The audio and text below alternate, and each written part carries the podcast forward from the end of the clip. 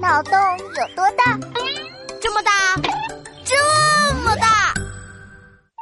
嘿，王静静，你帮我想出太阳和月亮在一起的那天是哪一天了吗？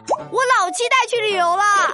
我猜出是哪天了，但是我要先考你一个问题，你答出来，自然就知道是哪天啦。啊，太好了，你快出题吧。听好了，什么时候月亮比太阳大？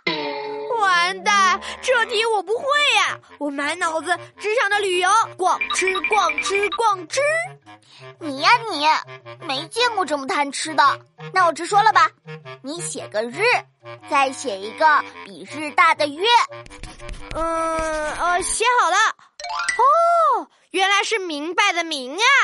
果然月亮比太阳大。太阳和月亮在一起的那天，不就是明天了吗？哦，好兴奋啊！瞧你高兴的。不过去旅游要做好攻略。参观一个世界奇迹时，你会最想了解哪些信息呢？呃，问我吗？我最想知道的是那附近有什么好吃的。闹闹别闹！你要不要这么贪吃啊？哎，我突然想到一个脑筋急转弯，我来考考你啊！有一只蜗牛从新疆爬到海南，只用了三分钟，为什么呢？哈，蜗牛从新疆爬到了海南，只用了三分钟，这么神奇，为什么呢？